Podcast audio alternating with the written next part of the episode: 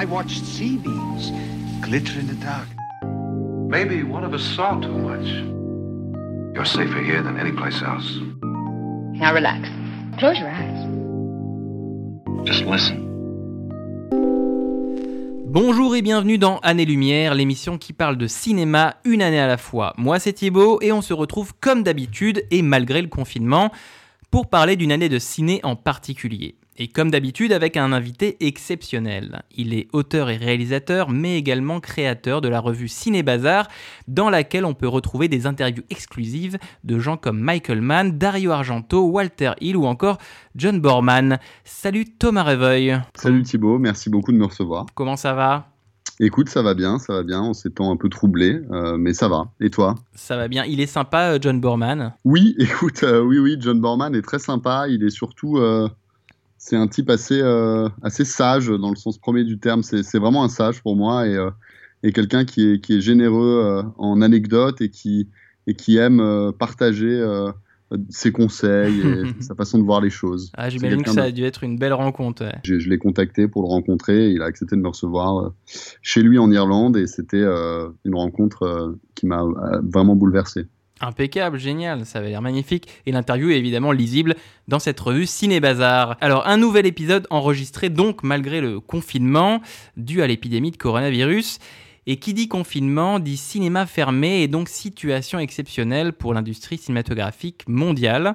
C'est donc une intéressante mise en perspective de discuter aujourd'hui d'une année où le cinéma avait déjà été euh, mis à mal, la Seconde Guerre mondiale. Au programme, le ciné français sous l'occupation nazie, l'Europe en exil à Hollywood et Raoul Walsh, l'homme qui a créé John Wayne, rien que ça. On est parti pour l'année 1941. I don't want to set the world on fire.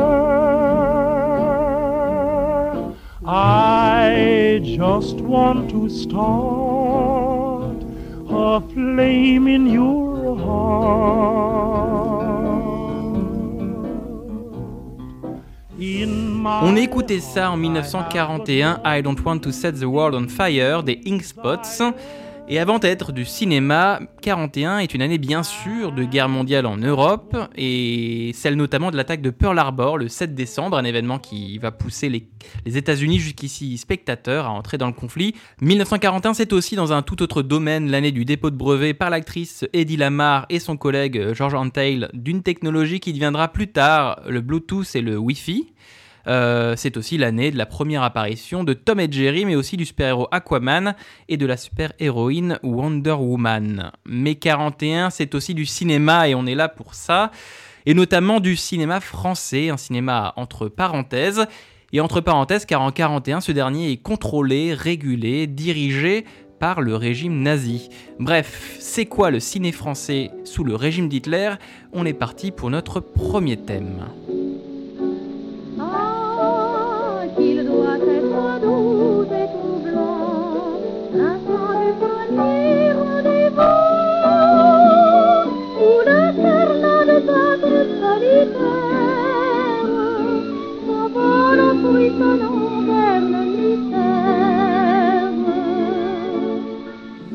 Premier rendez-vous chanté par l'actrice Danielle Darieux en 1941 en France. C'était l'un des morceaux les plus populaires. Et pourtant, en 1941 en France, c'était pas forcément la meilleure des situations, puisque la France était alors contrôlée par le régime nazi. Alors, pour remettre un petit contexte historique euh, à cette situation, la Seconde Guerre mondiale commence le 1er septembre 1939, et la France est envahie rapidement par l'Allemagne nazie dès euh, juin 1940. L'armistice est signé le 22 juin 1940 précisément. Quand l'occupant nazi arrive en France, en 1940, tous les tournages sont arrêtés tous les, tous les- cinémas sont fermés. Et 1941, pourquoi on en parle aujourd'hui avec Thomas et pourquoi c'est notre premier thème, c'est la première année où le cinéma français est sous euh, régime euh, nazi complètement. La mainmise nazie va se faire sur le cinéma français et va se s'observer, on va dire, dans plein de petits compartiments notamment une interdiction du cinéma anglo-saxon, une expropriation bien sûr des propriétaires de cinéma juifs, une commission de censure qui va évidemment polisser euh, et faire bien attention à ce que le cinéma français euh, reste dans les clous de ce qu'aura dicté Goebbels. Oui, parce que le cinéma français, sous l'égide nazie, va devenir un outil de propagande. Thomas, avant de rentrer dans le cœur de notre premier thème, euh, c'était quoi, toi, ta vision du cinéma français sous l'occupation avant que je te demande d'en discuter dans ce podcast-là? C'était quoi pour toi le cinéma français sous l'occupation? Quelle était l'image que tu en avais? Écoute, euh, moi, c'est plusieurs films euh, qui sont évidemment euh, souvent liés à la Continentale parce que c'est quand même cette maison de production qui fait, dont on va parler, Ouais, qui fait une parler, partie ouais. des plus grands films de, de, de cette période-là. Moi, c'est euh, des films comme euh, La main du diable de Maurice Tourneur, euh, que- auquel je pense souvent. Évidemment, Le Corbeau, et puis. Dans Georges bon, Clouzot après, voilà, euh, il y a, euh, y a d'autres films comme Les Enfants du Paradis. euh, et, et moi, c'est un, un cinéma, enfin, c'est une période du cinéma français qui me, qui me plaît euh, plutôt. Ouais, qui t'avais, quand même une image, qui, enfin, c'était quand même une période qui t'intéressait euh, avant même de, de, va dire de, de, Bien sûr, sur après, je pense que c'est compliqué, euh, vu qu'on est en 41, on est sous occupation. Alors, la France est, est simplement occupée au nord, puisque la zone sud sera occupée en 42, après le débarquement sûr, de ouais. en, en Afrique du Nord. Euh, mais euh, en fait, euh, c'est difficile de, de, de séparer euh, euh, euh, ces années-là de production euh, de, de euh, cette, euh, cet événement. de ce euh, contexte, ouais, de la de ce conjoncture. contexte. ouais. euh, donc, euh, bon, euh, pour moi, l'un ne va pas sans l'autre, même Bien si. euh, enfin, voilà, pour moi, l'un ne Alors, va bah, pas tu, tu l'as, tu l'as cité, on l'a, tu, l'as, tu l'as nommé comme ça, la Continentale. Qu'est-ce que c'est? Parce que, effectivement, en 41, pour contrôler, on va dire, cette euh, production cinématographique française, le régime nazi va euh, créer des structures de production de films et il va privatiser les moyens de production, la pellicule, le matériel, les lieux, les studios, etc., etc. Et va donner la majorité, enfin beaucoup de ces moyens de production, à, au studio de Continental Film qu'on appelle alors la Continental, qui est donc un studio français sous, euh, sous contrôle nazi. Mais au-delà de ça, c'est Thomas, c'est- quoi la Continental Tu peux nous en parler un petit peu? Qu'est-ce Oui, que c'est que ce- ces, ces studios de Continental Films? La, la Continental, c'est un projet euh, de Goebbels euh, et euh, je pense qu'on peut pas parler de la Continental sans parler d'un personnage assez emblématique de cette maison de production et qui est, qui est très obscur et étrange, qui s'appelle Greven. Et, Alfred et- Greven, oui. Et, voilà. Et Greven va être donc qui est, une personnalité du cinéma allemand euh, qui travaille euh, à la fois comme producteur et distributeur, euh, bon pour un certain nombre de maisons de production allemandes, et qui ensuite devient directeur de production à l'UFA, qui est une grosse maison de production allemande qui notamment ont travaillé sur Metropolis, Docteur m'abuse le joueur ou L'Ange bleu, donc des films vraiment emblématiques du, cinéma allemand des années euh, 20-30. Et euh, ce Greven est un fou de cinéma français. Lui va avoir la responsabilité de 98% du budget de la Continentale. Hmm, C'est un peu l'autorité générale euh, du c'est cinéma. un peu euh, l'autorité, mais au niveau des choix, des réalisateurs, des sujets, des équipes techniques, euh, c'est quand même euh, Greven qui, qui doit mettre en place toute cette mécanique Bien sûr. et trouver, trouver les, les- les participants qui, qui, qui peut euh, intégrer la Continentale et, euh, et en fait relancer euh, le cinéma français. Euh, Il y a quelque chose d'important aussi à dire sur, euh, sur Greven et sur euh, euh, la Continentale, c'est que euh, euh, il, Greven a réussi à appâter un certain nombre de, de, de- bah, les, meilleurs talents du cinéma français. Greven, quand il va chercher ses talents, euh, que ce soit les, notamment les réalisateurs, euh, il leur dit voilà, le cinéma français depuis 1940, il est complètement à l'arrêt. Euh, nous, on a des fonds, euh, euh, des capitaux allemands, mais la Continentale est une société française. Et si vous acceptez de travailler pour moi, je relance le cinéma, ça relancera le cinéma français en parallèle, un des, producteurs indépendants, de d'autres productions. Et ça, c'est quelque chose qui va quand même motiver un certain nombre de réalisateurs qui au début ne sont pas du tout d'accord, mais ils vont finir petit à petit par accepter de travailler pour la Continentale aussi parce que d'autres producteurs leur diront que euh, c'est nécessaire pour relancer l'industrie du cinéma français euh, et pour éviter en fait qu'on ait euh, des réalisateurs allemands, des producteurs allemands. Mhm.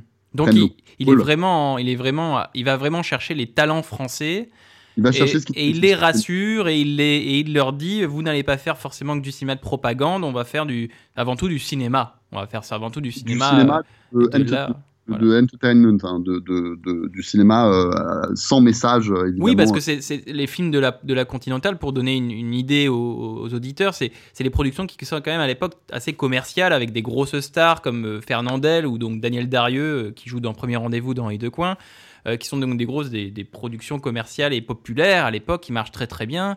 Euh, donc c'est pas des films d'auteur, euh, on va dire un peu de niche ou des trucs un petit peu euh, abstraits. C'est des trucs très très grand public véritablement et très populaires. Euh, mais du coup, ce que tu dis un peu, c'est qu'a fait Greven, délégué de Goebbels, enfin en tout cas autorité générale du cinéma français pour Goebbels et pour la Continentale, on lui a dit de faire du cinéma de propagande et lui il va dire, bah, en fait, je vais pas forcément faire du cinéma de propagande, je vais surtout faire effectivement des je vais faire du cinéma français parce que moi j'adore la France et j'avais lu un peu la même chose que, que toi sans doute, c'est que c'est un grand adorateur de la France et Voilà. de la littérature et c'est quelqu'un de très raffiné et de et d'assez d'assez intéressant. Et j'ai lu aussi qu'effectivement Greven utilisait aussi la, la, la Continentale pour euh, au-delà de pas faire que du cinéma de propagande faire également travailler des, ben, des techniciens juifs et communistes et, euh, un peu s'en foutre des, directives de Goebbels. euh, Il fait travailler des juifs, mais euh, il fait aussi travailler des juifs parce que la, légende dit, je ne sais pas à quel point c'est vrai ou faux, que euh, euh, il aurait croisé Prévert et il aurait essayé de le de le l'embarquer dans la Continentale. Pour la, euh, évidemment, il a l'ambition de faire de la Continentale la plus belle maison de production. bien Et sûr. Prévert lui aurait expliqué que de toute façon, euh, il n'a aucune chance euh, de, de concurrencer Hollywood, qui eux travaillent euh, avec énormément de juifs et qui sont, selon Prévert, les meilleurs dans, le- dans le domaine du cinéma. Et, Mhm. et, euh, et évidemment, Greven, en réaction à ça, va se mettre à, à- à travailler avec des scénaristes juifs. Mais oui, effectivement, il, il- il détourne. euh, Enfin, il se moque de certains ordres euh, pour, euh, on va dire, euh, faire en sorte qu'ils produisent le, le meilleur cinéma possible. C'est ça Mhm. qui est important pour lui, c'est de retrouver euh, l'âge d'or du cinéma français, en fait. hein. Enfin, le, le- le- le grand cinéma des années 30. comportement que, qui va énerver euh, un peu Goebbels, euh, donc le ministre de la propagande nazie, euh, et qui va dire, et une autre citation que je vous partage, Je suis furieux que nos bureaux de Paris montrent aux Français comment représenter le nationalisme dans leurs films. J'ai donné des directives très claires pour que les Français ne produisent que des films légers, vides et si possible stupides. Je pense qu'ils s'en contenteront. Il n'est pas besoin de développer leur nationalisme. Donc euh, voilà, donc Goebbels, il était euh, mécontent de la production des films français, mécontent de ce que euh, Greven faisait euh, du cinéma français, parce qu'il voulait, que des films stupides pour les masses, et Greven leur donnait euh, un peu plus, hein, même si ça restait très populaire. Alors moi, du coup, j'ai envie de, poser tout de suite la, question. La Continentale, c'était, selon toi, c'est une arme de propagande, ou alors c'était vraiment un espace de liberté à part entière euh, pour le cinéma français qu'on peut dire, en tout cas du côté des cinéastes français, c'est que euh, euh, pour certains films, sous, sous une plastique assez magnifique d'ailleurs, mais, mais on va dire classique, il y a toujours un symbolisme et, parfois il y a quand même des, réalisateurs français qui font passer des idées ici et là. C'est à la fois un outil bon, de, de, de, de travail, hein, ça, fait, ça fait travailler énormément de, de, personnalités du cinéma français, Mhm. et c'est aussi, de temps en temps, on l'utilise quand même euh, euh, euh, pour essayer de passer des messages. Évidemment, ça reste euh, parfois, Un, un outil très- de la machine nazie, bien sûr. voilà, ça reste quand même parfois très des, des petites Ah, touches ici et là. Ouais. Après, si on peut, si ça peut permettre de, de, de- moi j'y réfléchis comme ça, et c'est vrai que, tu- bien sûr, c'est un outil de propagande nazie et, et euh, ils n'avaient pas toutes les libertés qu'ils voulaient. Je pense que euh, Greven a fait beaucoup pour que euh, subsiste dans ce carcan et horrible de la mainmise nazie des espaces de liberté de ci de là, et on peut comparer le cinéma français par rapport, avec le cinéma allemand de la même époque, qui peut-être n'avait lui aucune marge de manœuvre à aucun niveau. Et c'est vrai que en comparaison, le cinéma français a pu lui peut-être euh, trouver, créer des pépites, créer des espaces, là où le cinéma allemand, qui était dans la même situation, euh, n'a pas pu véritablement exister parce que j'ai pas euh, en tête comme ça des grands films allemands de la Seconde Guerre mondiale. Euh, Sur la. Continentale, j'ai deux, deux, deux petites choses qui me semblent importantes à dire quand même. Euh, notamment une sur Greven, euh, qui est quand même, pour, pour un peu souligner l'ambiguïté du personnage aussi, c'est important de, de noter qu'il était quand même membre du parti nazi dès 31, donc deux ans avant l'arrivée au pouvoir Ouais. de Hitler. Euh, donc ça montre aussi, euh, c'est pour ça que son, son, son rapport euh, à, le, le fait qu'il embauche aussi des juifs, enfin tout est un peu étrange chez ce personnage qui est à la fois ouvertement antisémite, et qui en même temps a cette espèce de passion pour le cinéma. il est ambigu, quoi. C'est un personnage ambigu. Il, voilà, il a pas peur de se mettre en danger pour le cinéma. C'est très ambigu. Et c'est important aussi de noter que UGC euh, est, aussi euh, la, société qui prendra le relais de la Continentale. Euh, donc la Continentale, quelque part aussi, servira de, de, fondement à UGC plus tard, qui est le, la société qu'on connaît tous. Hmm. Donc c'est quand même deux choses aussi importantes à dire sur, à mon avis, sur cette, cette société de production très, très ambiguë et étrange. Et tu as posé la question, mais effectivement, on tu l'as dit au début, est-ce que travailler pour la Continentale, c'était collaborer avec l'ennemi? Ou est-ce que c'était euh, ah, faire perdurer l'idée d'une certaine France euh, malgré tout C'est toute la problématique. Euh, alors il y a des gens qui ont travaillé pour la Continentale parce que, parce que dans une optique de collaboration franche, et il y a d'autres artistes qui ont, travaillé à la Continentale pour permettre au cinéma français de se relever, parce qu'encore une fois, il n'y aurait pas eu de production française s'il n'y avait pas de Continentale. Enfin, c'est-à-dire que Greven accordait euh, le droit à des producteurs de, relancer la machine du cinéma à partir du moment où sa Continental, d'un autre côté, était active et, avait euh, son catalogue de films. Donc mhm. euh, il n'y aurait pas eu l'un sans l'autre. Et puis c'était aussi une manière de simplement de, travailler. donc bon, c'est un peu un débat sans fin. ça dépend sans doute aussi des sujets qu'ils ont traités et de comment ils ont traité les sujets. Mais c'est un débat un peu complexe. Un, peu complexe, effectivement. Euh, pour information, la, la, Continentale produira entre, entre 41 et 44 euh, une trentaine de films. Voilà, euh, donc comme on l'a dit, des, des, films à, à grand spectacle. revenons sur donc cette année 1941 en France et sur ben, à quoi elle ressemble, à quoi ressemble le cinéma français en, en, en 1941. Alors, on en a parlé avec la Continentale. On a, on a d'un côté la naissance de, jeunes talents. On va avoir des, réalisateurs qui vont arriver, comme Henri-Georges Clouzot, comme tu l'as dit, qui vont réaliser des, films comme L'Assassin habite au 21 ou Le Corbeau. D'abord, était en charge de, la section des scénaristes de la Continentale. Voilà, qui, est, qui a vraiment grandi au sein de la, la Continentale, hein, Henri-Georges Clouzot. Il y a aussi également Jacques Becker, qui, qui, qui, viendra de ce giron-là, Robert Bresson, Claude Autant-Lara, et des acteurs comme Gérard Philippe ou, euh, on l'a dit, Daniel Darieux. Euh, dans le cinéma d'occupation en général, on va avoir des, des grands films comme Les Visiteurs du Soir de, Carnet, Premier Rendez-vous d'Henri de, de, Decoing, La fille du pusatier de Marcel Pagnol, L'assassin habite au 21, on l'a dit, Le capitaine fracasse d'Abel Gans. Donc on a un cinéma qui, avec de grands noms, avec de grandes stars, qui produit, qui fait naître des talents. Toi qui as vu des films, et on a dû voir des films pour préparer ce podcast, euh, au-delà de tout simplement ces grands noms de films et de ces grands noms d'acteurs, à quoi il ressemble ce cinéma d'occupation? Quelle tête il a? Quel visage il a? Si on, reste vraiment sur les productions de la Continentale, ce qui est très important, c'est euh, le la, décoration des films et la lumière. Euh, on est dans, quelque chose qui est très particulier à la Continentale. Il euh, euh, y, a quand même une vraie présence du symbolisme et un peu de l'expressionnisme allemand. effectivement, par exemple, l'assassinat du Père Noël, donc que j'ai vraiment découvert pour ce podcast, j'ai pris une claque hein, en, voyant le film. Euh, tant visuel d'ailleurs que, que, au niveau de, de, de l'histoire et de la narration. En, fait, en fait, je pense que cette espèce de, de jointure entre l'Allemagne et la France, au niveau du cinéma, euh, l'Allemagne mhm. apporte son expressionnisme euh, et, et, et, la France, euh, sans doute, un peu, un peu de, la, de, sa poésie aussi, de sa littérature. Cette espèce de mélange des deux vont donner des films à la plastique vraiment étonnante et particulière. Euh, euh, c'est vraiment des films aussi, donc au niveau euh, technique, qui sont très très aboutis. très élaborés, ouais. Très élaborés au niveau de la, au niveau de la, caméra. Moi, moi c'est vrai que de mon côté, j'ai remarqué qu'il y avait une espèce de. Il y avait deux, trois choses qui revenaient assez souvent. C'est que c'est souvent des il n'y a, pas souvent, mais il y a beaucoup de drames bourgeois. Il y a beaucoup de choses qui se passent dans une, dans une sorte de, bourgeoisie. Et puis, c'est beaucoup du, voilà, de, drames, euh, euh drames amoureux, des mélodrames, des, choses, donc des drames bourgeois véritablement.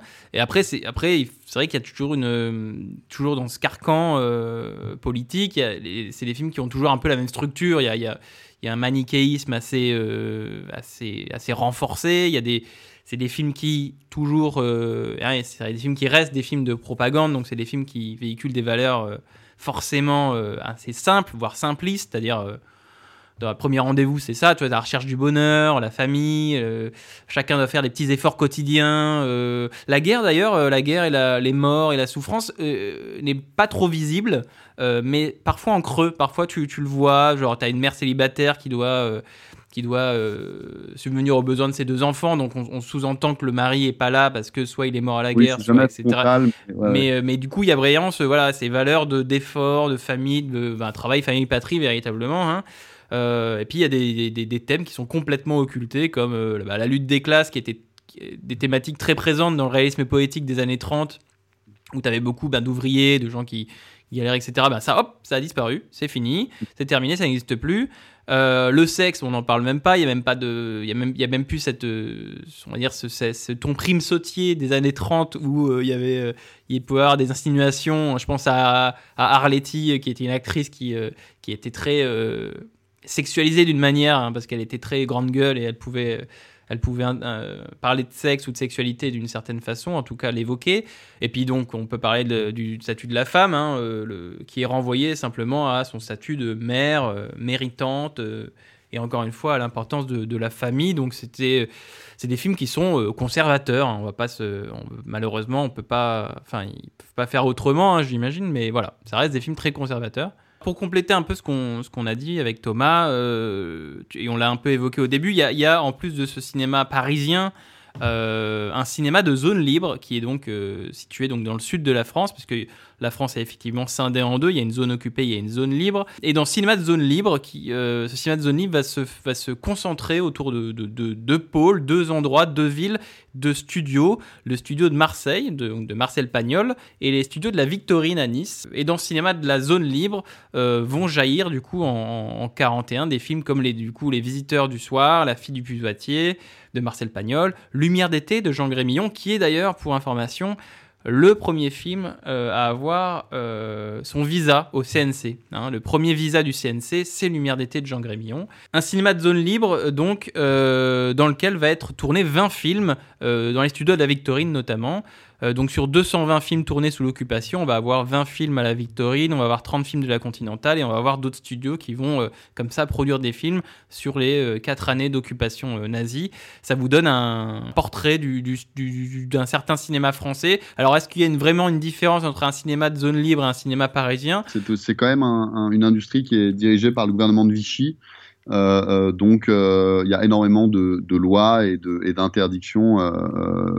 Euh, alors, je peux pas faire euh, état des lieux de toutes les différences, mais, euh, le gouvernement de Vichy était aussi extrêmement difficile en matière de, censure et de ce qu'on ce que- bah, de ce qu'on peut dire, de ce qu'on ne peut pas dire, et de avec qui on peut travailler, puisque les juifs étaient aussi interdits de travail, évidemment, en, zone libre.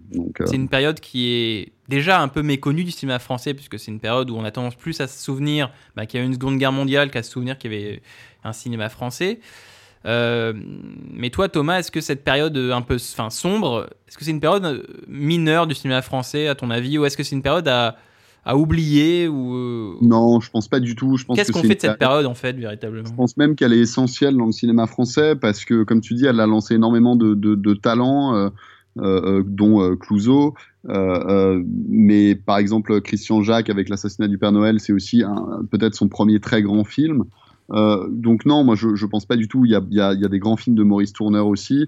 Euh, je pense pas du tout que ce soit une période à oublier. Je pense que c'est une période euh, qui est même essentielle et, et- et qui est euh, vraiment fondatrice de, de un certain nombre de grands films et de, et de, et de grands réalisateurs. Elle est importante Mhm. pour beaucoup, beaucoup de réalisateurs. Et, puis, puis c'est toujours intéressant de voir que ce que le cinéma peut produire dans des périodes de, de, de contrition. le des- cinéma se répond toujours aussi, donc euh, je pense que c'est, je pense qu'il n'y a rien à jeter dans le cinéma de manière générale parce que Absolument. parce que euh, parce qu'on va se servir de de ce qu'on a appris euh, pendant ces années-là pour ensuite le cinéma des années 50, 60 et puis enfin tout se répond, tout est tout est, tout est relié et, et, et, ces années-là, les années 40 euh, sont, sont extrêmement importantes autant que les années 30 ou les années euh, euh, 80 euh, parce qu'en fait euh, elles se elles se répondent toutes, euh, elles, elles, elles se servent toutes les unes les autres. Bien C'est- sûr. Et elles sont peut-être même injustement méconnues d'ailleurs, parce que Elles sont injustement méconnues. Ouais, ça peut être intéressant effectivement de, de- de jeter un œil de, pour voir ce que le cinéma français produisait donc en pleine Seconde Guerre mondiale. Alors, on va avancer évidemment dans notre discussion de cette année 1941. Et pendant que certains Français, effectivement, continuaient à faire du cinéma euh, à la maison, on va dire, du cinéma dans leur pays, euh, la France, beaucoup de réalisateurs et beaucoup d'acteurs euh, s'étaient exilés de l'autre côté de l'Atlantique, aux États-Unis à Hollywood. On va glisser doucement vers ce continent américain avec un petit extrait sonore. Écoutez bien. I'll tell you, all my life, others have attached themselves to me like, uh, like Tiny and the dog here. But I've attached myself to nobody, no place. I'm free. I'll never be tied down. L'acteur qui a cet anglais un petit peu euh, particulier, on va dire, qui a cet, anglais euh, pas très bien assuré et qui a un accent euh, bien franchouillard.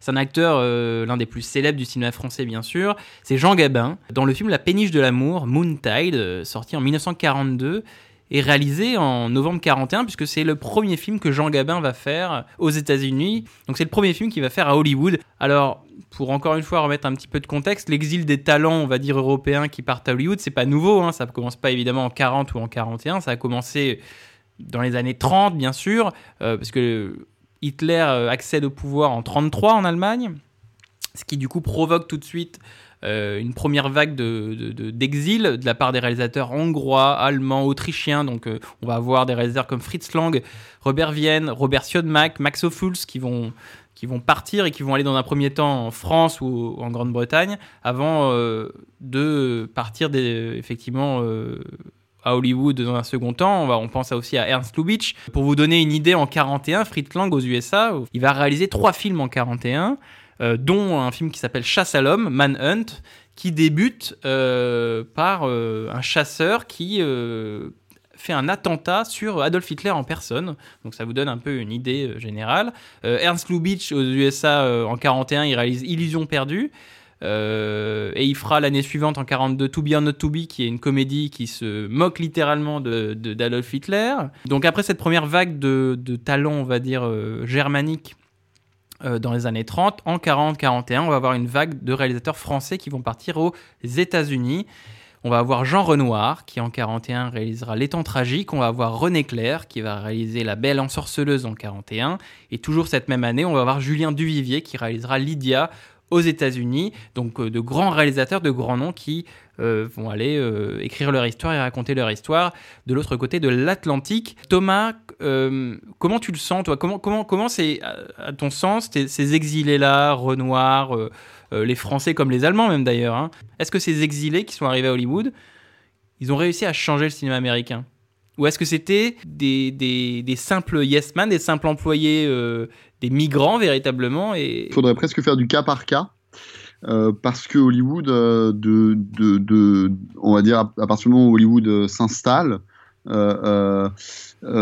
jusqu'à aujourd'hui, quand on est un étranger et qu'on va faire un film là-bas, généralement, on se fait avaler par le studio et il y, y, y, a, quand même peu de retours positif. En revanche, dans ces années-là, euh, ils ont besoin, euh, enfin ils ont, ils ont, c'est pas qu'ils ont besoin, mais ils ont cette espèce de, de vague de, de, très très grands réalisateurs qui sont souvent déjà installés dans leur pays euh, euh respectifs, qui vont euh, traverser les frontières et, et arriver aux États-Unis avec une expérience, avec des films. Tu parles de Fritz Lang, qui était quand même le plus grand réalisateur allemand. Oui, Metropolis, M. les maudits, voilà.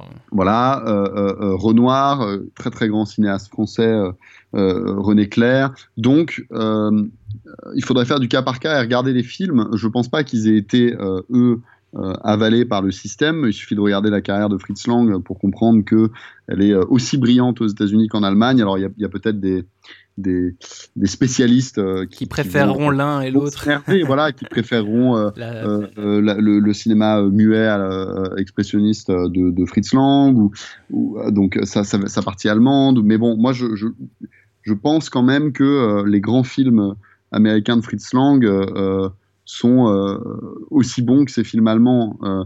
donc, euh, je pense que ces réalisateurs, ils arrivent avec une vision, ils arrivent avec une culture, et ils arrivent à faire quand même de l'entertainment parce que le, le- le Hollywood c'est quand même avant tout c'est ça, c'est de l'entertainment. Donc euh, il faut il faut toucher, c'est un business, hein, c'est c'est c'est c'est pas un art. euh, c'est c'est cons- considéré comme un business. Il faut gagner de l'argent. Les films doivent gagner de l'argent. Euh, un bon film est un film qui, qui fait des entrées et non pas forcément un film euh, euh, qui qui est artistiquement, euh, euh, on va dire, euh, valable ou intéressant. Je fais une toute petite digression, mais beaucoup des grands réalisateurs américains des années 30, 40, 50 euh, ne se considéraient pas du tout comme des artistes avant que la critique, je pense par exemple à des gens comme Howard Hawks ou même d'ailleurs Raoul Walsh. Fritz Lang, hein, d'ailleurs, Fritz Lang, il aimait pas le, le terme artiste. hein. Il disait, moi, je Voilà. suis pas un artiste, moi, je fais des films, laissez-moi tranquille, entre guillemets, voilà. C'est les critiques qui ont, consi- qui ont ensuite compris qu'ils avaient un, un- on appelle ça un body of work, donc ils avaient une œuvre, une œuvre, Ouais. euh, euh, et que cette œuvre, elle avait du sens et qu'ils avaient un style particulier. Donc les fameuses Euh, critiques de la nouvelle vague, enfin de- des cahiers du cinéma qui sont arrivés dans les, dans les années 50, euh, qui ont du coup donné un sens à ce, ce- ce- principe d'auteur. Mais avant, avant qu'ils arrivent et donnent un sens à ce principe d'auteur, ben, les réalisateurs, c'était juste des réalisateurs, juste des Voilà. techniciens véritablement, et, et ils se voyaient euh, ben, comme des techniciens. Fritz Lang l'a très bien dit. Je pense pas que, en tout cas, je pense pas que ces profils-là que tu as cités aient été avalés par, euh, par les studios. euh, Ce qui est drôle, c'est que le, le- le- le- Hollywood, est, est- tu le dis, hein, est, est- est opportuniste. C'est une industrie qui est opportuniste et qui Voilà. est une industrie qui est, qui est, on va dire, aveugle parce qu'elle ne suit qu'une logique qui est la logique de l'argent. Donc euh, finalement, que des, que, des, que des gens talentueux euh, arrivent à Hollywood pour que ce soit une, que ce soit une raison euh, horrible comme la Seconde Guerre mondiale ou une autre raison, ils sont là, on peut les utiliser, on les utilise, ils font des films et, ça font, et ils font de l'argent tout simplement. Donc on va dire qu'il y a une sorte de pragmatisme froid euh, et d'opportunisme, autant les utiliser. Et c'est vrai que dans les ben, 41, c'est une année qui est encore une des premières années de la Seconde Guerre mondiale, donc c'est encore tout jeune. Mais il y a une, je sais pas si tu as, remarqué, mais il y a une différence entre 41, qui est la, la première année où ces réalisateurs comme Renoir et, René Clair et Duvivier arrivent, et les premiers films, on va dire, sont relativement, euh, on va dire, communs. Euh, c'est pas des films qui sortent du lot, on voit pas trop leurs pattes, on voit pas trop des sujets qui. C'est pas des sujets qui ressemblent à ces réalisateurs-là. Par contre, en 42, 43, enfin plus tard, leurs leurs films. Plus tard, euh, on remarque que ben, après 1, 2, 3 ans à Hollywood, euh, ces réalisateurs-là euh, arrivent à faire des, à- à des, des projets qui leur ressemblent, qui leur ressemblent plus. Et il y a vraiment à- une évolution. ouais, a- En revanche, il y en a beaucoup qui vont retourner aussi dans leur pays respectif ensuite. hein. Bah, D'ailleurs, c'est compliqué parce que par exemple, Renoir, il a fait beaucoup d'allers-retours. Il a fini sa vie aux États-Unis. C'est rare qu'un réalisateur qui ait déjà une carrière dans un pays passe euh, vraiment ensuite, euh, tout- termine toute sa carrière à Hollywood. Souvent, ils ont besoin de, de faire des, des petits allers-retours. euh, Le cinéma américain, on l'a dit, est, est opportuniste et c'est pas la première fois qu'ils se prennent une vague euh, d'immigrés euh, euh, en pleine poire entre guillemets, parce que bah, le cinéma américain, c'est un cinéma qui s'est fait avec les Irlandais euh, dans les années 1900-1910. Euh, donc c'est un cinéma qui s'est construit avec les Irlandais, les Italiens, euh, les euh, Hongrois, les Hongrois beaucoup. Donc c'est un cinéma d'immigrés avant tout et qui accueille du coup en 30-40 d'autres immigrés. Donc finalement, euh, Hollywood c'est un grand nom, mais c'est c'est surtout beaucoup de profils et beaucoup de gens euh, qui sont euh, surtout pas américains de base, en fait, surtout pas dans ces années-là. hein. C'est surtout pas des gens qui sont nés aux États-Unis la plupart du temps. Pas encore, on va dire. Mais même si on voit avec Fritz Lang en 41, quand il fait Chasse à l'homme, que Fritz Lang, évidemment, ne peut s'empêcher euh, de tuer Hitler, en tout cas de, de, de, de, faire un attentat à Hitler euh, par film interposé. hein. On verra aussi, surtout en 42-43, que, que le cinéma US, je sais pas si tu as eu ce sentiment-là aussi, il ressemble beaucoup à un, cinéma de résistance de l'extérieur, on va dire. Tous ces, tous ces immigrés-là, ils, vont utiliser des films pour, euh, bah, à charge un petit peu pour, pour euh, faire peser un poids, pour, euh, ben, pour passer des messages. Euh, Fritz Lang dans Chasse à l'homme, Lubitsch dans, dans To Be or Not Ouais, To Be qui ridiculise le Führer, Douglas. Sirk qui va réaliser un film qui s'appelle Hitler's Madman sur un assassinat d'un SS notamment. Jean Renoir, il va réaliser en 43 un film qui s'appelle Vivre libre, euh, qui est un film sur, euh, anglais sur une institutrice en pleine France occupée. Euh, René Clair qui va tourner dans le film choral qui s'appelle Et la vie recommence, qui montre justement une Seconde Guerre mondiale vue d'Angleterre, etc., etc. Donc c'est beaucoup de, de films euh, de la part de ces réalisateurs qui sont des, des peut-être des, des, des- objets, des objets de résistance malgré tout. Je sais pas. Je sais pas ce que Ouais, t'en bien sûr, mais le, le- c'est même, euh, c'est même un, un- un outil de propagande. euh, Enfin, le Oui. cinéma ensuite est utilisé par les Américains comme un outil de propagande euh, extrêmement efficace. Qui parle à, à- à un nombre incalculable de personnes.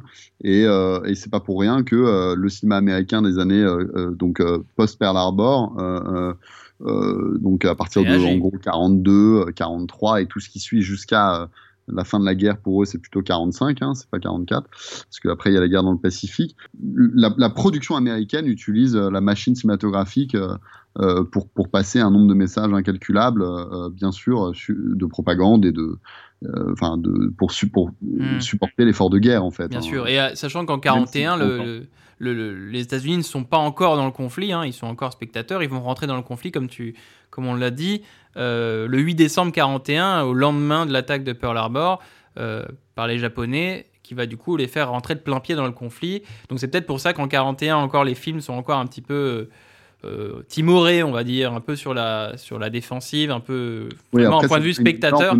Ouais, ouais, Après, après, ça va devenir vraiment la machine de propagande vénère. Ok, on nous a attaqué. Ok, on va vraiment utiliser Hollywood. Euh, D'ailleurs, on enfin, on a tous euh, vu dans notre enfance hein, des, des cartoons Bugs Bunny euh, et Daffy Duck qui ou Mickey qui qui foutent des stars ou qui foutent des beignes à Hitler ou qui, ridiculisent. Ben, on a tous vu ces cartoons euh, de propagande euh, anti-nazi euh, de notre enfance. hein. C'était assez atypique d'ailleurs. On a fait la France, là on a fait les Français qui partent à Hollywood.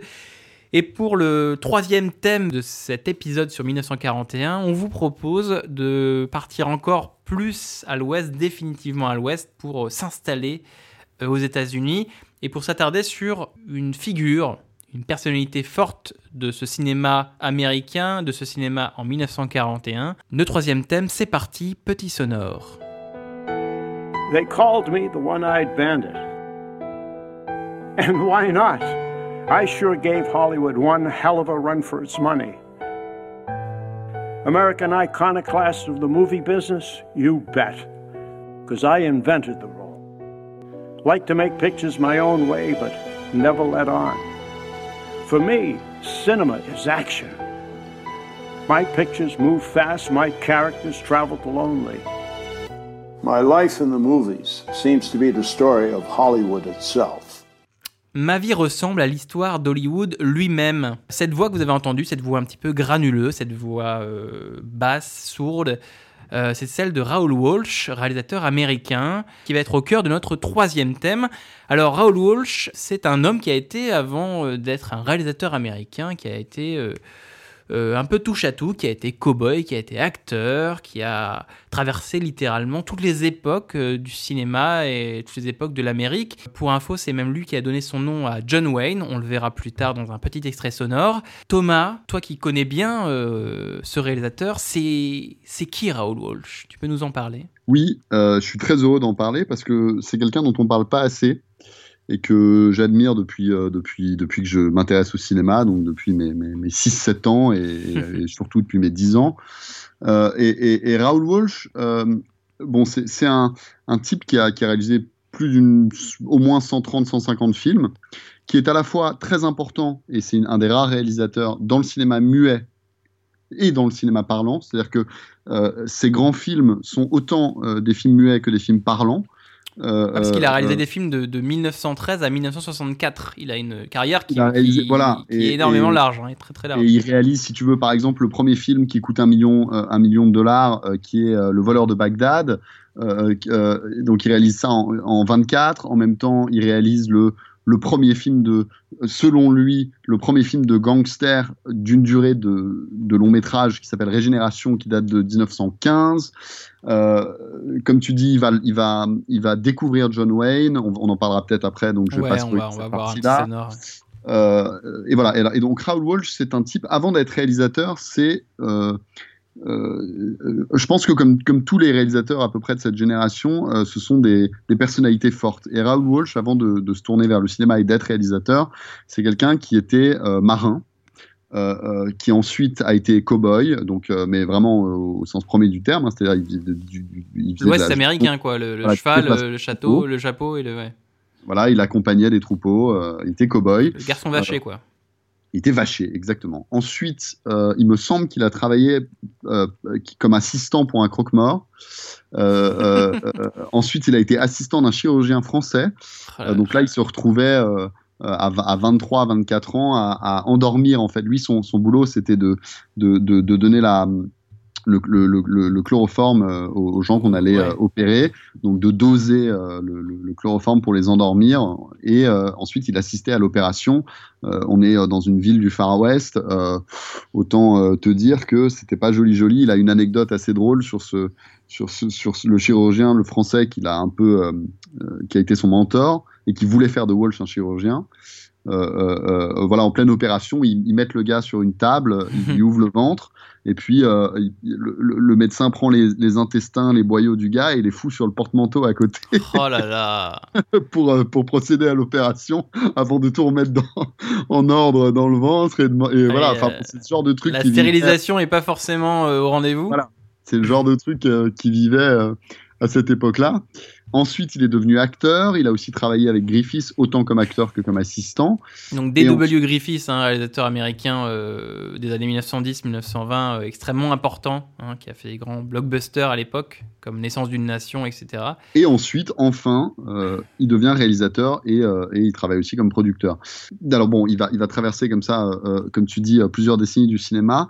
Et, je, et je pense que son premier film aussi important, c'est un film à la fois un documentaire et une fiction qui s'appelle The Life of General Villa, qui est sur euh, Villa, euh, qui est en, Pancho Villa.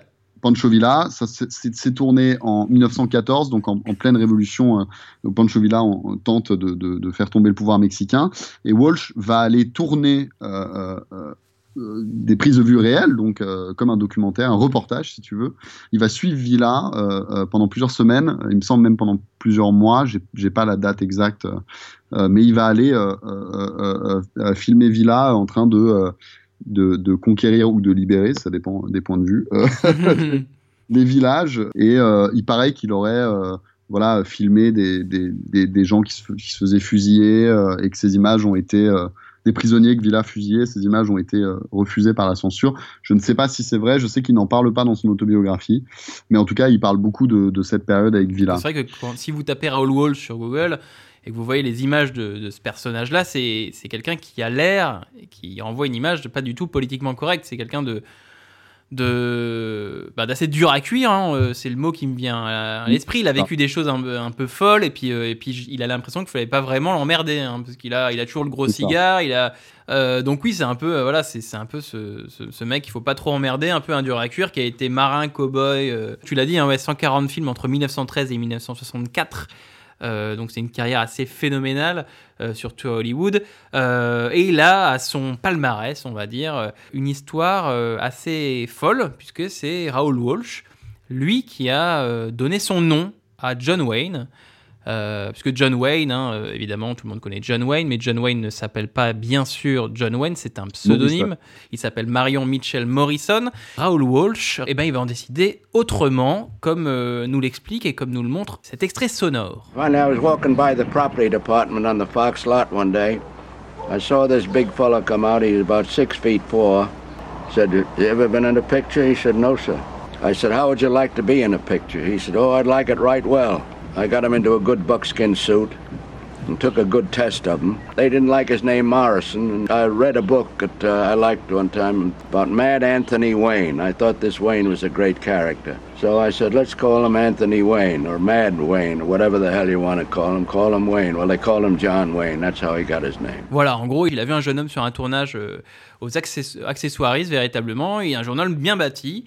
Euh, et il s'est arrêté, il lui a dit Eh, Tu voudrais pas être acteur? Et, le jeune homme lui a dit Bah j'aimerais bien être acteur. Par contre, euh, ton nom là, euh, Marion Mitchell Morrison, c'est pas top. et Raoul Walsh explique qu'il était en train de lire un livre sur le général Wayne, Anthony Wayne, qui est un général américain.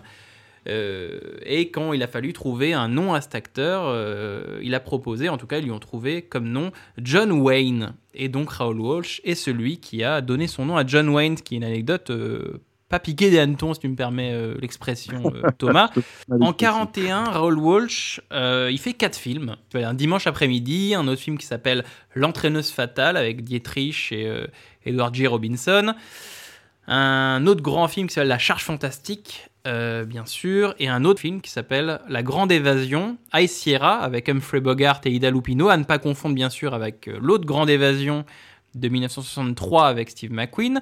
Donc il fait quatre films en 41, qui donc des drames sociaux, euh, un biopic assez flamboyant comme euh, celui du général Custer dans La Charge Fantastique, et un thriller action drama avec La Grande Évasion. Là 41, ça montre une certaine diversité. Est-ce que la filmographie de Raoul Walsh, c'est euh, c'est cette diversité-là en permanence. Est-ce que Raoul Walsh c'était quelqu'un qui faisait un peu de Oui, tout oui. le- bah, bon, alors Walsh est, est connu euh, vraiment, ou en tout cas, il est retenu pour euh, ses films de gangsters et ses westerns, qui sont ses plus grands films.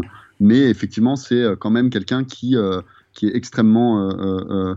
Enfin, qui varie euh, euh, euh, complètement les sujets, euh, mais parce que aussi à cette période-là, on est affilié à un studio et euh, on travaille en, en fonction de des, des- Alors parfois, on peut arriver avec des sujets qui, qui nous tiennent à cœur, mais il y a- on est aussi un peu des hommes de studio, hein, c'est-à-dire que on reçoit des commandes et il faut les abattre euh, Oui, et les un- tourner. un Donc on technicien, choisit quoi. pas. Ouais, ouais, bien sûr. Oui, alors après, euh, évidemment, c'est-à-dire que des gens comme Walsh, des gens comme Ford, comme Hathaway, mais dans une autre mesure, hein, bien que ce soit des techniciens, c'est quand même des gens qui ont une vision artistique, c'est ce qu'on disait au début de l'émission.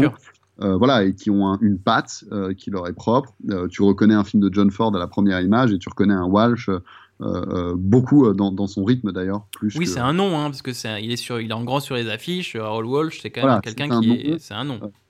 C'est un tout. C'est comme comme on le disait comme c'est quelqu'un qui traverse quand même le cinéma euh, euh, qui il va avec Griffiths avec Mary Pickford dont il était très proche ils vont euh, euh, créer les premiers studios à, à Hollywood. Euh, lui ensuite sera membre fondateur des Oscars. Donc c'est quelqu'un qui vend quand même son nom quand il fait un film mais euh, tous les sujets ne sont pas des sujets qui le passionnent et cette année 41 elle est intéressante parce qu'il y a quatre films très différents comme tu dis donc c'est assez représentatif de sa carrière. Et sur ces quatre films on a quand même euh, des, des- des niveaux d'intensité euh, très variables. Euh, par exemple, High Sierra, donc La Grande Évasion, euh, qui est peut-être euh, Un classique, qui un classique et peut-être le, le meilleur de, de, de, de, de- de cette année-là. euh, et qui en plus est le film qui va quand même, c'est important de le dire, qui va euh, installer Bogart dans les premiers rôles. C'est-à-dire que Bogart oui, oui. un, deux- un- un deuxième rôle déjà assez connu, mais il va devenir un premier rôle euh, et, et- et- et il va devenir euh, qui il est avec euh, High Sierra. Euh, donc il y a des films comme ça, qui est un, un film de gangster euh, euh, très brut, euh, très marqué, euh, euh, euh, à des films un peu plus bon. c'est vrai que par exemple un dimanche après-midi euh, tire un peu plus. Strawberry Blonde en anglais. euh, Strawberry Blonde tire un peu plus sur le rythme.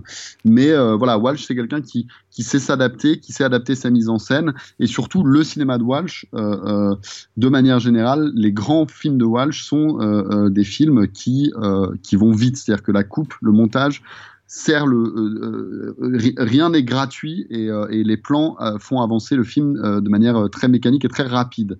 C'est un cinéma qui est quasiment épuré dans il n'y a pas de gras en fait. On va vraiment il faut aller dans l'action l'action l'action l'action et les plans servent servent toujours le film et ça c'est très très très particulier notamment dans High Sierra on le remarque vraiment euh, par exemple, l'ouverture du film, on a trois plans et on comprend tout de suite euh, les tenants et les aboutissements. Enfin, on, voit, euh, voilà, on, comprend tout ce qui se passe très vite chez, chez Walsh. Et c'est drôle parce que High Sierra, donc la grande évasion, qui suit donc Humphrey Bogart, qui sort de prison et qui accepte un dernier coup. Il se promet à lui-même que ce sera le dernier avant de, de partir, hein, d'où la grande évasion.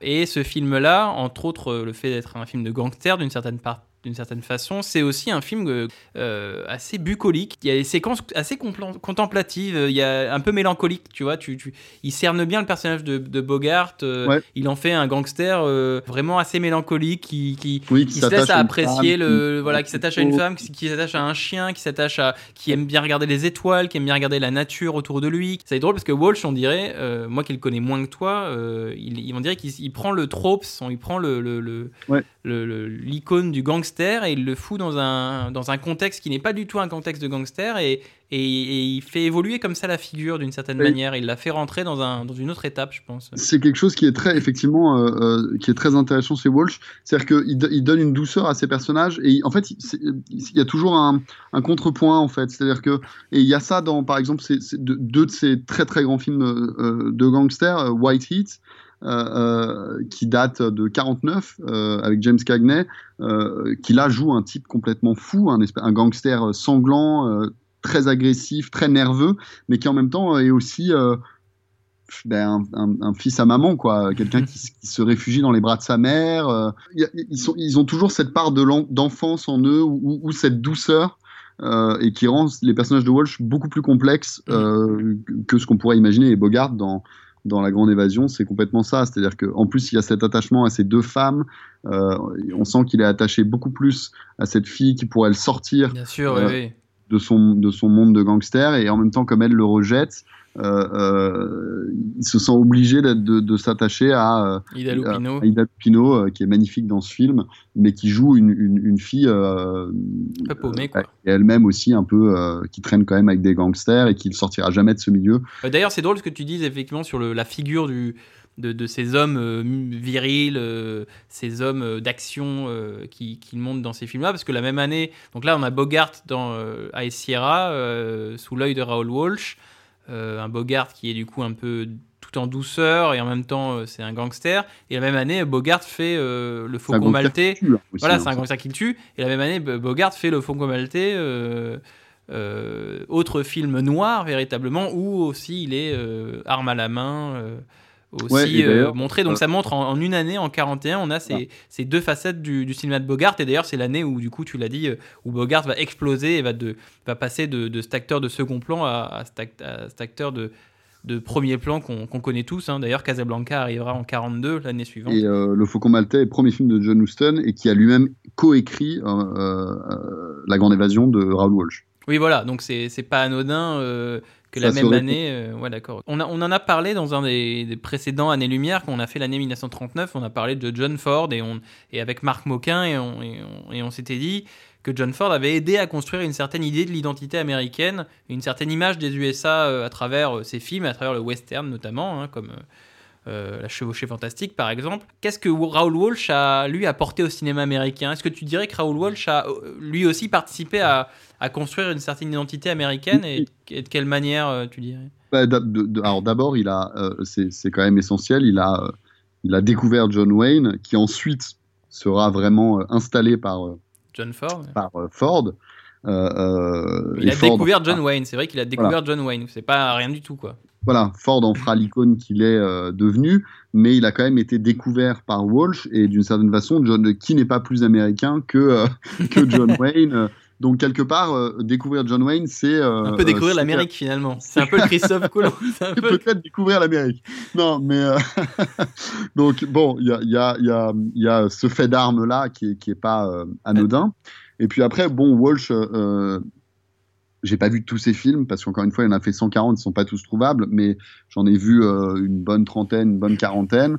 Et euh, voilà, euh, de, de, de ce qui ressort des films de Walsh, quand même, ce sont souvent des films euh, très américains. Il y a, il y a évidemment euh, le- la figure du cowboy, du- mais il y a, y a peut-être un petit peu moins de, de disons que ses origines irlandaises sont pas forcément euh, les plus présentes. Euh, là où par exemple Ford euh, euh, s'est beaucoup servi de, de euh, euh, sa passion pour l'Irlande et ce que ça représentait pour lui euh, dans son cinéma américain. Euh, Walsh, en revanche, euh, euh, euh, il est resté très américain. Qu'est-ce qu'il a apporté, tu penses, toi, à ce, à ce cinéma américain? Est-ce qu'il a apporté quelque chose en particulier des... Ben, Walsh, il va installer. C'est quelqu'un qui, qui, qui découvre des acteurs. C'est quelqu'un qui installe des gens. Euh, euh, il permet donc, il trouve John Wayne. Il, il, il va faire exploser euh, euh, Errol Flynn, euh, euh, Bogart. Euh, euh, Cagney un peu Cagney aussi. Cagney était déjà quand même très très connu, mais il va, c'est vrai qu'il va lui donner des rôles euh, qui vont changer à jamais le, le- le- la figure de Cagney. Mais bon, il avait déjà fait euh, L'ennemi public numéro un. Enfin, il avait déjà fait des, des films quand même qu'il avait installés. hein. Euh, mais, mais, mais voilà, Walsh est quelqu'un qui va poser des, des acteurs. Olivia de Havilland, il va, il va aussi en faire euh, une énorme actrice, même si elle est aussi déjà connue, si tu veux. Mais il, il va les il va en créer, il va créer des, il crée des icônes en fait. C'est quelqu'un Oui. qui crée des icônes. D'ailleurs, parce que Olivia de Havilland, donc, qui est une actrice qui est présente euh, dans euh, deux des films euh, de 41, il me semble, je dans un dimanche après-midi, elle est là. Oui, et elle est là. dans, et elle est là dans la charge fantastique. D'ailleurs, on la salue, hein, parce que Olivia de Havilland, pour ceux qui nous écoutent, est toujours vivante. Oui. Elle est à Paris, elle, elle a 100, 4 ans, 106 ans. 106 ans. hein. Il faut savoir qu'effectivement, elle, Je elle a joué ouais. dans Autant n'emporte le vent en 39. Elle a joué dans deux films de Raoul Walsh en 1941. Et elle est toujours vivante, elle est toujours parmi nous et on la salue si elle écoute ce podcast. Ça, c'est assez dingue. J'aime bien euh, citer Elle ce... est à Paris. hein, Elle est à Paris d'ailleurs. J'aime bien citer ce, ce- juste ce fait que Olivia de Havilland est encore parmi nous et je trouve ça phénoménal. Donc une légende pareille qui soit encore de notre monde, je trouve ça relativement dingue. Elle aurait pu nous parler de Raoul Walsh là là, en Oui. direct, ça aurait été dingue. Ça aurait été fou, ça aurait été C'est dingue. dans le 16e, Ah mais oui. c'est pareil qu'il est difficile à. Ah oui, non, je pense qu'à 105 ans, 104 ans, tu, tu, Ouais. tu parles plus aux gens, je pense. Mais voilà. S'il fallait voir, euh, allez, euh, trois films de Raoul Walsh, euh, Moi, parce qu'il j'irais a voir, 140 euh, films, c'est compliqué à, à- à regarder. Donc trois films de Raoul Walsh conseillés par Thomas. Écoute, euh, moi je conseillerais euh, Wh- White Heat. euh, euh, je conseille donc L'enfer est à lui, le titre français. Je conseillerais Les Fantastiques années 20 et je conseillerais un western euh, qui s'appelle La fille du désert, Colorado Territory, qui est un remake de La Grande Évasion que Walsh a aussi fait et qui est un film euh, donc un remake mais au temps du western euh, et Ouais. qui est un film absolument bouleversant. Euh, voilà. Après, il y aurait, il y aurait, il y aurait des, La des- liste des est longue, évidemment. films à voir, mais je pense que ces trois films déjà vous donneront une idée de de euh, qui euh, qui il était. Parfait, ben écoute, merci beaucoup Thomas de nous avoir euh, à aidé à, à découvrir ou à redécouvrir euh, ce grand monsieur euh, qui était Raoul Walsh et ses films. Voilà qui conclut ce dernier thème de notre épisode sur 1941. Euh, il nous reste à aller faire un petit tour du monde pour aller parler des films qu'on n'a pas eu le temps d'évoquer pendant cette émission.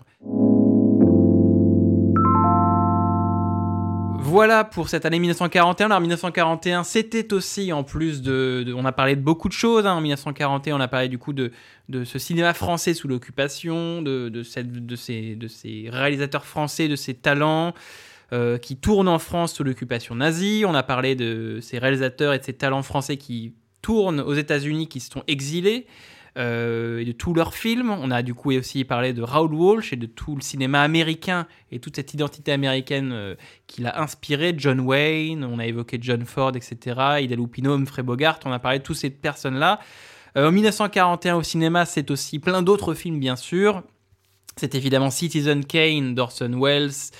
Euh, c'est évidemment Quelle était verte ma vallée de John Ford. Le Faucon Maltais, on en a parlé. C'est Dumbo des studios Disney qui sort en 41 également. On a Dr. Jekyll et Mr. Hyde de Victor Fleming. On a deux Hitchcock, Soupçon et Monsieur et Madame Smith. On a Le Loup-garou des studios Universal, hein, l'Universal Monster, le Loup-garou. Bref, énormément de films en cette année 1941, énormément de films euh, pour ponctuer, on va dire, euh, notre année. Mais nous, on a décidé de nous intéresser à des petites recommandations personnelles.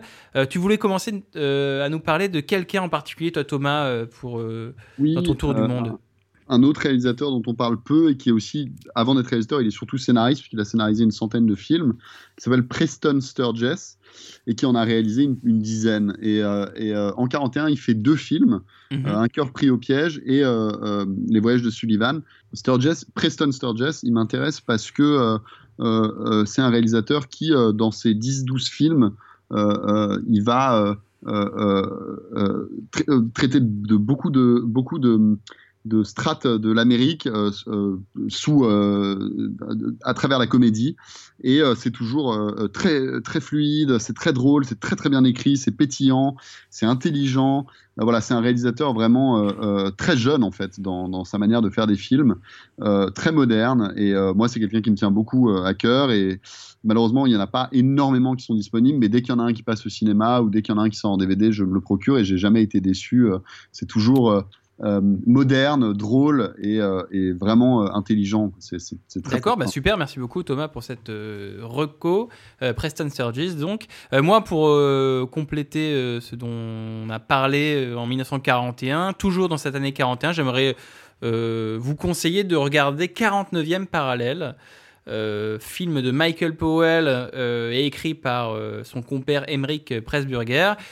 Euh, 49e parallèle, euh, c'est l'histoire d'un sous-marin nazi euh, qui va euh, bombarder, qui va couler un navire au large du Canada, dans, l'océan Atlantique, euh, et qui va s'échapper euh, de cette scène de crime euh, en rentrant dans la baie d'Hudson au Canada, donc en pénétrant sur le territoire canadien. Euh, un groupe de nazis va, donc poser pied sur le sol euh, canadien, Le sous-marin va être bombardé, du coup le groupe de nazis va se retrouver démuni et sans aucun moyen de retourner euh, vers leur force et va du coup devoir et du coup se cacher on va dire sur le territoire canadien et essayer de retrouver euh, de rejoindre euh, les États-Unis qui à l'époque sont un pays neutre dans cette guerre mondiale alors que le Canada lui est engagé et au-delà de, au-delà de, cette galerie de personnages et de, cette histoire qui est passionnante, c'est un film aussi qui, qui est un film, le 40, 49e parallèle, qui est un film très. Qui ressemble beaucoup à ce que vont faire le duo Powell et Pressburger, euh, euh, plus tard, c'est-à-dire euh, un film qui est qui a un aspect documentaire assez, assez important. Et donc, comme on voyage à travers le Canada, bah, on voit le Canada dans toute sa splendeur, on voit des montagnes magnifiques. Et c'est un film assez sublime et assez, euh, assez fou à regarder et qui est dans la droite lignée de ce que, feront le, de ce que fera le duo euh, Powell et Pressburger, puisque Powell et Pressburger, ça va être les gens qui vont faire plus tard euh, euh, Les Chaussons Rouges, qui vont faire effectivement plein de films. Le Narcisse Noir, Le bien Voyeur. sûr. Le Voyeur, Le Narcisse Noir, qui est un film fabuleux, bon, qui vont faire des grands films visuellement bluffants et visuellement fous. Si vous voulez voir du cinéma visuellement qui vous décolle la rétine et visuellement époustouflant, euh, et pour son époque et encore aujourd'hui, n'hésitez pas à regarder euh, les films de Michael Powell et Pressburger, c'est phénoménal. Euh, voilà, film magnifique et, et réflexion sur le nazisme assez phénoménal et assez lucide pour l'époque que je vous conseille chaudement, sorti donc aussi en 1941. Thomas, tu voulais pour conclure notre, notre émission nous, nous parler de... de- nous, nous Oui, recommander encore quand même un ou deux... Tu les as cités, mais je voulais juste dire, effectivement, 41, euh, c'est quand même une, une année euh, importante pour le cinéma américain. Je voulais un peu souligner ces deux films parce que c'est le premier film euh, de John Huston, euh, Le Faucon Maltais, et le premier film de Orson Welles, Citizen Kane, bon, qui sont ni l'un ni l'autre, forcément à titre personnel, mes préférés de ces auteurs. Je- Moi, je suis pas un dingue de Citizen Kane, mais il faut reconnaître euh, bah, que c'est des films qui vont chambouler. Bien sûr, c'est des films Voilà, en tout tout le cas, connaît. Chamboule le cinéma et pendant longtemps est considéré comme le plus grand film jamais fait. Et Le Faucon Maltais, euh, disons, euh, euh, euh, permet à un jeune scénariste euh, de, de, ben voilà, de, de pro- de réaliser son premier film. Et John Huston, on sait aussi euh, qu'il va traverser plusieurs dizaines de- d'années de, cinéma et, et qui sera à l'origine de, de- de plusieurs chefs-d'œuvre absolus. Moi, c'est un de mes réalisateurs préférés, donc c'était important de, de le dire. Et c'est un immense Et, euh, film noir, hein, le Faucon Maltais aussi, donc c'est- un classique du film noir, donc c'est important ouais. effectivement de, les voir. c'est Howard Hawks euh, qui a conseillé à, à Houston de le réaliser, parce que Houston ne savait pas quoi réaliser comme premier film. Et Hawks lui a dit euh, Tu devrais faire euh, le Dash Lamette, le Faucon Maltais. Euh, ce sur quoi Houston lui aurait rétorqué qu'il a déjà été tourné plusieurs fois, mais Hawks lui a dit euh, euh, jamais en copiant exactement les dialogues du, du livre. Donc il lui a dit vraiment serre-toi du livre, serre-toi du livre, et ce sera un, un succès. Et le film est, est- est- est un grand classique. moi j'aime bien dans Année Lumière effectivement parler d'autres films que ceux dont on parle tout le temps, mais c'est aussi bien de dire que en 41 c'était donc effectivement Citizen Kane. Et le Faucon Maltais. Euh, ben, t'écoutes très bien, Thomas. Voilà qui conclut notre euh, épisode sur euh, 1941. On a parlé d'énormément de choses, hein, du, donc du cinéma français euh, sous le nazisme, euh, du cinéma français à Hollywood, de Raoul Walsh, de Preston Sturgis, euh, de Michael Powell et Pressburger, de Orson Welles ici et euh, de, hum, John Huston, bien sûr. Bref, on a parlé d'énormément de choses dans cette année 1941 qui, le- qui, vous l'aurez compris, était une année de cinéma assez particulière. deux, deux petites recommandations. Pour ceux que ça intéresse de se plonger un peu plus dans la continentale, euh, le livre référence, à mon avis, c'est euh, Continental Film, cinéma français sous contrôle allemand, euh, voilà, de Christine Le, Le, Le Teux. Et ça, c'est chez La Tour Verte. Et puis ensuite, pour ceux que ça intéresse, Walsh, il y a son autobiographie, Un demi-siècle à Hollywood. Elle a été éditée deux fois. Et elle est en anglais, c'est Each Man in His Time. Euh, maintenant, euh, je sais pas exactement ce qui- à quel point elle est trouvable, mais Super, donc et- plein de livres à lire euh, en recommandation de Thomas. Et donc toi Thomas, euh, avant de nous quitter, euh, où est-ce qu'on peut te retrouver? Donc tu as été le créateur de, tu es le créateur de, de- de la revue Ciné Bazar. Rapidement, Ciné Bazar, c'est quoi Thomas? Alors, Ciné Bazar, c'est une. euh, euh, alors, avant, on appelait ça une revue, et il y a un petit changement qui date de, de cette semaine, où je pense que maintenant, on va le présenter comme un journal de bord de cinéma. Ouais. Euh, c'est une, euh, euh, un objet de 300 pages, couleur, édité chez Rouge Profond, trouvable dans toutes les, toutes les bonnes librairies de France, Suisse, Belgique, Québec, Amazon. Et euh, si tu veux, euh, euh, ça sort une fois par an et on, discute. Voilà, moi, je, m'entretiens avec une dizaine de personnalités du cinéma par numéro. Et puis, surtout, autour de ces entretiens qui, bon, qui font en tout à peu près 200 pages, il y a des entretiens qui vont jusqu'à 50 pages hein, quand même. Autour de ces entretiens, avec des réalisateurs aussi variés que John Borman, Roel René, que j'aime beaucoup, dont on parle pas. Euh, euh, euh, Voilà, euh, Paul- Steve là, moi, j'ai le numéro 4, il y a Paul Verhoeven dedans, il y a Vic Paul Armstrong, il y a Michael Berryman, John Landis. Donc, il y a, il y a quand même, tu as quand même du beau monde. hein. Toi, tu vas donc aux États-Unis parler avec ces gens-là, hein, quand même. Voilà, exactement. Walter Hill. Et puis autour de ça, il y a une équipe quand même très très nombreuse de, de, de personnalités, euh, euh, que ce soit littéraires ou alors de cinéphiles, de critiques de cinéma, d'illustrateurs, euh, qui participent à la revue. On est quand même une quarantaine à participer dans le numéro euh, euh, 7. Et là, le numéro 8 qui va sortir, on est une grosse trentaine, en, en prenant en compte les 10 personnes toujours que j'interviewe. Mais donc, voilà, ces gens-là vont... parler de leur passion euh, et euh, avoir carte blanche pour écrire sur ce qu'ils veulent, un film, un réalisateur, une époque, euh, avec une règle d'or qui est de, de ne cracher sur personne. Ce qui m'intéresse, c'est la passation de, de, de, de passion et je, je- on n'est pas là pour démolir qui que ce soit. On ne parle que de ce qu'on aime et que de, ce qu'on a envie de faire découvrir aux gens. Le huitième va sortir prochainement. Et puis, je travaille sur le neuvième. Et puis, voilà. En parallèle de ça, il y a un livre qui sort euh, d'entretien avec Walter Hill, avec qui je, je fais des entretiens depuis 4 ans, euh, euh, qui, de- qui doit sortir chez Rouge Profond, qui est prévu euh, prochainement. Je vous conseille d'ailleurs à ceux qui nous écoutent hein, le, compte Instagram de Ciné Bazar parce que vous, vous pourrez y trouver les, formidables photos de Thomas, des gens qui l'interviewent, notamment les belles photos de, de Walter Hill et de John Borman dont on a parlé. Euh, T'as vraiment des photos formidables, c'est des photos formidables que tu prends de ces, de ces gens-là. Et, euh, et ça peut plaire aux gens qui nous écoutent Ciné Bazar et donc sur Instagram et donc en, en librairie. Voilà qui est dit. Merci beaucoup. On arrive à la fin de cet épisode 10 d'Année Lumière où on a parlé donc de l'année 1941.